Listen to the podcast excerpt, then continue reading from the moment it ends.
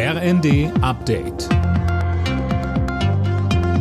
Stündlich neu. Auf den Punkt informiert. Ich bin Johannes Schmidt. Guten Abend. Nach gut zwei Wochen Verhandlungen sollte die Weltklimakonferenz in Dubai heute eigentlich enden. Jetzt geht das Treffen in die Verlängerung, denn es gibt Zoff um den Beschlusstext. Dirk Justes. Einen neuen Entwurf hat unter anderem die EU abgelehnt, denn in dem Text steht nichts von einem verbindlichen Ausstieg aus den fossilen Energien wie Öl, Gas oder Kohle, sondern nur noch, dass man sie reduzieren will. Der US-Gesandte Kerry warnte, die Konferenz sei die letzte Chance, das 1,5 Grad Ziel noch zu erreichen. Aktuell steuert die Welt jedoch auf eine Erwärmung von bis zu etwa drei Grad bis zum Ende des Jahrhunderts zu, was verheerende Folgen für das Weltklima haben könnte.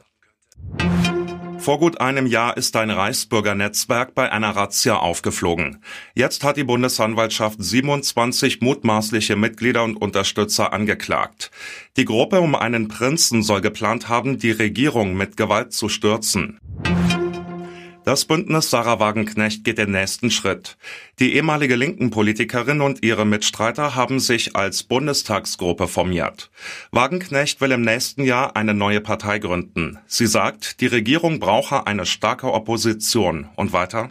Es wird jetzt direkt natürlich einen Antrag geben an die Präsidentin des Bundestages, dass wir anerkannt werden. Wir hoffen, dass das Verfahren relativ zügig verläuft, weil es natürlich so ist, dass wir als Gruppe ganz andere Möglichkeiten haben, politisch zu arbeiten, auch wieder im Parlament präsent zu sein.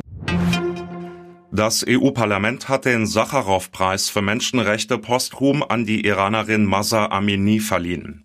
Die junge Kurdin war vergangenes Jahr nach ihrer Festnahme wegen eines zu locker getragenen Kopftuchs gestorben. Ihr Tod löste im Iran Massenproteste aus. Alle Nachrichten auf rnd.de